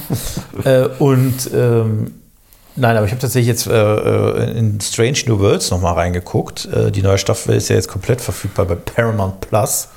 Stimmt. Und fand die tatsächlich gar nicht so schlecht. Also ich Ich habe die erste Folge geguckt und habe dann ausgemacht, aber ich habe auch, ich sage mir dann noch immer, ich warte ab, bis alle zehn Folgen da sind. Die sind jetzt da, ja. Ja, ja, sind alle da, genau. Das ist, äh, ja, es gibt so einen Handlungsstrang in der ersten, ist das die erste oder zweite Folge, wo ein bisschen, hm. aber so danach ist es eigentlich jetzt sehr interessant. Zeitreisen kommen vor, es gibt ein, äh, wie nennt sich das? Eine Verbindung mit äh, Lower Decks, eine Ein Mesh oder, Mesh, ja. ja. oder ein Merch oder so. Merch, keine Ahnung. Mit der Zeichentrickserie. ja, ja. Ja, okay, das ist witzig. Da habe ich jetzt die Hälfte der Folge geguckt gestern im Zug. Ja. Und das war, haben sie echt gut gemacht, fand ich tatsächlich. Also hat mich äh, Ist auch nicht einfach, glaube ich. Nee, überhaupt nicht. Und trotzdem auch nicht so, das ist, also es ist, es ist alles durchaus glaubhaft. Es ist natürlich. Lower Decks ist ja auch gut. ja, ich hab, weißt du ja, ich bin ja, ja ja, ich habe ein ne? bisschen was habe ich davon geguckt. Aber es ist halt, ähm, wie soll ich sagen, es ist grundsätzlich irgendwie glaubhaft. Klar, es ist immer noch so ein bisschen sehr Vogue und sehr, also was ist Vogue, aber sehr, Betroffenheit. nee, Betroffenheit diesmal gar nicht so, sondern eher, sehr, also man hat das Gefühl, die geben sich bei der Diversität ganz besonders viel Mühe. So würde ich es jetzt mal sagen. Ähm, Du hast schon die ganzen Shitstorms jetzt im Internet wegen Schneewittchen mitgekriegt, ne? Disney. Ja, also, also ich meine, das ist ja bei Star Trek nochmal wieder was anderes, weil Ja. bei Star Trek quasi, da ist, ist ja auch, ist ja auch glaubwürdig, dass es divers ist, weil es halt einfach. Ne? War- Star Trek war schon immer divers. Genau so. Genau. Also, es passt auch ins, also es passt auch ins Universum gut Ja. mit die Diversität, von daher ist das alles fein. Ja. Ähm, aber man hat manchmal trotzdem den Eindruck, dass sie sich besonders viel Mühe gegeben haben. Mhm. Ähm, aber es ist, also es ist gut anguckbar. Also ich fand war tatsächlich jetzt bisher Okay. ganz gut. Also äh, ich bin jetzt mal gespannt, wie die Ich habe letzten drei hab ja ein Folgen bisschen. Zeit. Ja, äh, und ansonsten, was hab ich, ich habe noch ein, zwei Folgen Dexter geguckt. Die neue. Nee, die habe ich durchgeguckt jetzt. Habe ich Ach so. nie erzählt? Ach doch, Dexter hattest du, du hast, und doch, du hast wieder die alten angefangen jetzt. Und dann habe ich wieder ein bisschen die alten reingeguckt. Das kann man, kann man so, also man kann so viel am Tag davon nicht gucken. Vielleicht eine Folge am Tag, weil das ist immer so, Zieht einen runter. es äh, tut nichts Positives für die Stimmung. So Ja, da bin ich anders. Aber es ist eine gute Serie. ähm, Ich habe Dexter nach, ich glaube, nach der ersten oder zweiten Season nicht mehr geguckt, weil ich es langweilig fand. Ich weiß, und jetzt sagen wir nicht, dass es ab der dritten oder vierten Nee, besser wird. nee, nee, sagen wir mal alle. nee, würde ich sagen, ich, ich fand es eigentlich konstant gut. Deswegen, aber wenn man es nicht mag, mag man es nicht. Ich mag es nicht. Ja. Ich bin ja derjenige, der jetzt so, so, so alte Serien guckt, wo alle sagen, hä, wo hast denn die her? Na gut, ich habe halt, ich weiß gar nicht, seit Anfang der 90er ähm, äh, Medienserver gehabt. Und alles, was im Fernsehen lief, habe ich auch aufgezeichnet auf Festplatte. Und ähm, habe das natürlich alles auch gebunkert. Ich habe hier, habe das mal ausgerechnet, 45 Terabyte an, an, an Serien und Filmen hier rumliegen. Und deswegen habe ich auch eine große Auswahl. Ich kann Sachen gucken, die andere, die halt nicht mehr laufen, weil sie vielleicht politisch inkorrekt sind oder niemanden mehr interessieren. Ich äh, habe jetzt wieder reingeguckt in Picket Fences, das sagt dir gar nichts vermutlich. Nee. Aber war eine interessante Anwaltsserie, die auf dem Dorf spielte. Ähm, und ähm, wo der Typ auch, der Boston Legal ähm, gemacht hat, äh, die Drehbücher geschrieben hat. Dessen Namen ich auch wieder vergessen habe, aber egal. Ähm, und ich, ich gucke jetzt Dama and Greg, das kennst du auch noch. Das war so um die 2000er rum. Nee, sagt mir nichts. Okay. Ähm, auch völlig eine abgedrehte Sitcom von Chuck Lorre, der hier auch Big Bang Theory und so gemacht hat. Ähm, das war noch am Anfang seiner Karriere, wo er dann auch zum ersten Mal diese, diese Karten am Ende mal eingeblendet hat, wo er nochmal seine Notizen für eine Sekunde sichtbar macht und seine Anmerkung zur Gesellschaft. Ähm, und Dama und Greg ist halt ist ungemein lustig, weil Dama ist so eine esoterische ähm, äh, Tochter von Hippie-Eltern, äh, die immer im Widerstand sind gegen den Staat und den bösen Kapitalismus. Und äh, sie ist aber verheiratet, wobei sie haben sofort geheiratet. Die hatten keine Zeit, sich kennenzulernen mit Greg. Greg arbeitet für die Staatsanwaltschaft, ist also total bieder. Und seine Eltern sind auch total bieder, aber stinkreich. Und dieser Konflikt sozusagen ist die Grundlage von, ich glaube, fünf oder sechs Seasons. Und es ist sehr witzig, ähm, weil du auch siehst, wo jetzt die ganzen gesellschaftlichen Entwicklungen eigentlich herkommen. Die sind ja alle schon uralt, die kommen alle aus den ja, 70ern bis 90ern. Und ähm, das ist das Thema. Und es hat seinen guten Grund, warum diese Serie nirgendwo in irgendwelchen Streaming-Portalen läuft, weil, naja, es ist politisch schon sehr inkorrekt, aber witzig. Ne? Wir haben ja auch, ähm, wir haben ja vorhin auch kurz über Humor geredet. Weil es ja diese ganzen Disclaimer jetzt immer gibt bei, bei Otto und äh, Harald Schmidt. Äh, beim Tatort jetzt, ne, bei Schimanski, den alten Tatortfolgen auch, gibt es auch einen Disclaimer vom WDR, dass man das, dass das aus der Zeit gefallen ist und dass man deswegen mit Vorsicht betrachten muss. Bla bla bla. Und äh, ich vergesse immer seinen Namen. Wie heißt der jetzt, der Komiker? Kaya Jana? Kaya Janan hat einen eigenen ähm, Videopodcast bei YouTube und der hat sich eine Sendung von ähm, Funk, also öffentlich-rechtlich, die heißt äh, Unbubble oder Unbubble It, ähm, vorgenommen, wo sie, ich meine, 40 Minuten oder 30, ich weiß nicht genau, diskutieren, ähm, Pro und Contra, darf Humor alles. Und er hat das dann nochmal eine Stunde lang kommentiert, also fast jeden Satz irgendwie. Und ich fand den bisher immer eher unlustig, den Typen. Aber das habe ich mir angetan.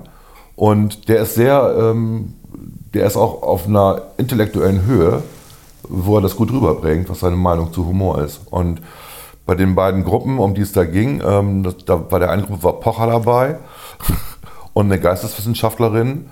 Ähm, bei der anderen Gruppe war ein sehr wokes, woke Frau dabei, die hieß, die hieß nicht MeToo, aber so Mean Tun oder so. Also es klang immer so wie MeToo, als War vorgestellt das hat. eine Asiatin? Ja, ja. Ja, ich glaube, ich glaub, die macht die nicht dieses Ja, ich guck das alles nicht. Wissenschaftsthema da bei, bei YouTube irgendwie. Nee, die heißt doch anders. Die heißt Mai, Mai Tai oder Achso, ich dachte, das wäre die. Ähm, die ist ja eigentlich ganz gut, ne? wenn, sie, ja, wenn sie bei den Fakten bleibt. Ähm, und da war noch ein Medienanwalt auf der anderen Seite und so. Und das Spiel ist halt so, dieses Unbubble-Spiel ist so, dass die wie auf einem Schachbrett stehen in den Ecken. Und wenn sie sich argumentativ annähern, dann gehen sie einen Schritt weiter auf die Mitte zu. Und Pocher ist irgendwann vom Spielfeld runter und ist ganz nach hinten gerannt, weil er überhaupt nicht der Meinung der anderen war. Das war auch irgendwie witzig. Und man muss aber dazu sagen, dass der, der Comedian, der, der Kajan, das wirklich sehr gut analysiert, sehr gut kommentiert, auch witzig. Und diese anderthalb Stunden waren wirklich sehr unterhaltsam und lehrreich. Also das kann ich jedem nur empfehlen.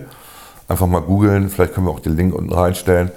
Ähm, weil die Analyse, dass Humor schon ziemlich viel darf und ähm, man nicht nur, ah, das ist, wird echt kompliziert, einfach mal angucken.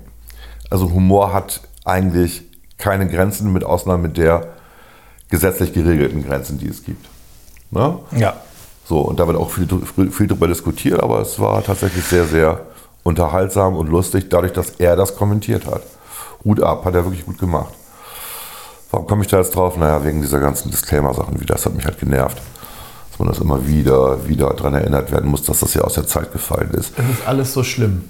Es war alles so schlimm früher, war es aber eigentlich gar nicht. Eigentlich war es ganz lustig. Gut, und es war früher nicht alles besser als heute. Es ist vieles besser heute als früher. Oder? Ja, das meiste ist heute besser als früher. Würde ich auch so sehen, ja. Und Das lässt sich auch belegen, ja. Bis auf das Klima, das ist schlechter. Aber damit fangen wir jetzt nicht an. gut. Wolltest du noch was sagen zu Star Trek? Nee, nee, nee. Hast du noch was geguckt? Nee, mehr habe ich nicht geschafft. Ich auch nicht. Ich, äh, ich bin irgendwie aus diesem ganzen äh, Serienwahn gerade raus. Ich habe ein Buch gelesen, äh, Außerirdisch, kann ich empfehlen. Ich weiß den Autor nicht mehr, aber googelt mal Außerirdisch, ist ein neues Buch. Ich fand es sehr witzig. Äh, über jemanden, der einen Unfall hat und ähm, mit seinem Auto und dann feststellt, äh, dass er einen Außerirdischen mit seinem Raumschiff gerammt hat. Allein das ist schon sehr witzig. Es ist nicht so witzig, wie Douglas Adams seine Romane geschrieben hat, aber es geht schon auch von den Dialogen her in die Richtung und mehr verrate ich jetzt nicht. Kann man, ähm, kann man sich mal kaufen, kostet irgendwie 20 Euro oder so. Bei Kindle glaube ich nur 5 Euro oder so, also als elektronisches Buch ist das sehr, sehr günstig gerade. Außerirdisch, Autor weiß ich nicht. Fand ich sehr, und habe ich irgendwie einen, halben Tag durchgelesen, war cool. Gut, aber dann kommen wir zum Ende, oder? Ja, wir haben jetzt lang genug geredet, ich bin heiser. Yes. Ne? Und dann sagen wir Tschüss. Wir freuen uns auf äh, die Haushaltswoche. Ja. Tschüss. tschüss.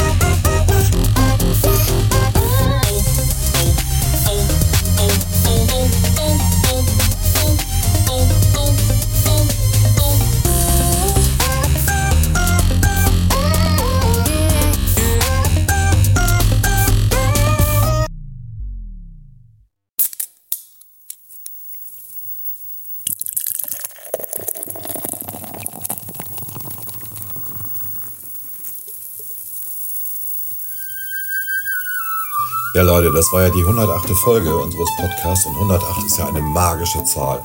Ich habe schon mal so eine Abhandlung geschrieben über die Zahl 54. Ich bin nun kein Numerologe, aber es ist ganz witzig, diese Zahl 108 wird als Engelsnummer benannt. 54 ist halt die halbperfekte Zahl. 108 ist die perfekte Zahl. Was hat es denn damit für eine Bewandtnis? Also das Witzige ist natürlich, ähm, dass das eine sogenannte harsche Zahl ist. Das heißt, die Quersumme ähm, von 108, also die 9, ist ein ganzzahliger Teiler der 108. Ne? 108 durch 9 ist 12 und 1 plus 8 ist 9. So, okay, langweilig. Ne? Ähm, es hat aber auch eine ganz spirituelle Bedeutung, jedenfalls bei denen, die an Spiritualismus glauben. Ähm, ich sag mal so, der Durchmesser der Sonne ist das 108-fache des Durchmessers der Erde. Die durchschnittliche Entfernung des Mondes von der Erde ist gleich dem Durchmesser des Mondes multipliziert mit 108. Und die Entfernung zwischen der Erde und der Sonne ist gleich 108 Sonnen. Der erste bemannte Weltraumflug um die Erde dauerte auch 108 Minuten. Ja, ja, ja. In den dhamischen Religionen, also Hinduismus, Buddhismus und Jainismus, ist 108 eine magische Zahl, die im Gebet verwendet wird. In der hinduistischen Tradition ähm, haben Gelanden, die aus Gebetsperlen sind, ähm, immer 108, die während des Gebets gezählt werden müssen. Es liegt halt daran, dass die vedischen Wesen, renommierte Mathematiker der vedischen Kultur, festgestellt haben, dass die Bedeutung der Zahl in unserem Universum bedeutet, dass der menschliche Körper 108 sogenannte Mama-Punkte, Lebenskräfte hat. Diese ausgezeichneten Mathematiker theoretisierten, dass 108 Einheiten den Menschen von der höheren Macht trennen. Das wird ja noch immer schräger. In Japan läuten buddhistische Tempel 108 Mal eine Glocke, um das Ende des alten Jahres und den Beginn des neuen Jahres zu bedeuten. Also 54 im alten Jahr, 54 im neuen Jahr. Im äh, Jainismus ist 108 die Summe der kombinierten Tugenden von fünf Kategorien von Heiligen. Es gibt 108 Formen des Tanzes in indischen Traditionen. Das Vielfache der Länge und Länge des heiligen Flusses Ganga ist 108. In Indien ist 108 die gebührenfreie Notrufnummer. In der chinesischen Astrologie gibt es 108 heilige Sterne. So, jetzt kommen wir mal zu den Chakren. Ne? Angeblich gibt es 108 Schnittpunkte von Energielinien im ganzen Körper. Es gibt sieben Hauptchakren im Körper und jedes entspricht einem anderen Bereich des Lebens. Wenn alle ihre Chakren im Gleichgewicht sind, können sie, eine glückliche, können sie ein glückliches und gesundes Leben führen. Die Zahl 108 kann also helfen, dieses Gleichgewicht zu erreichen. Wenn man meditiert, soll man sich auf die Zahl 108 konzentrieren. Ja, um Gottes Willen. Ähm, wenn man die Zahl 108 sieht, dann ist man durch Liebe und Energie gesteuert. Ähm, man muss bei geschäftlichen Sachen immer irgendwie die 108 mit reinziehen, damit alles gut geht. Ähm, das ist, hilft dann auch bei der Karriere und natürlich in Liebe und Beziehung. Ja. Und die 108 im Gesundheitswesen soll irgendwie auch helfen. Vielleicht muss man das mal Karl Lauterbach mitteilen, ähm, dass das neue Gesetz nicht mehr als 108 Seiten enthalten sollte. Oder vielleicht gerade exakt 108. Okay. Und ähm, ich glaube, das reicht jetzt auch. Ich fand es halt mega witzig. Das war also unser, unser 108er Podcast ähm, mit dieser spirituellen Zahl. Ein echtes Erlebnis. Vielen Dank fürs Zuhören.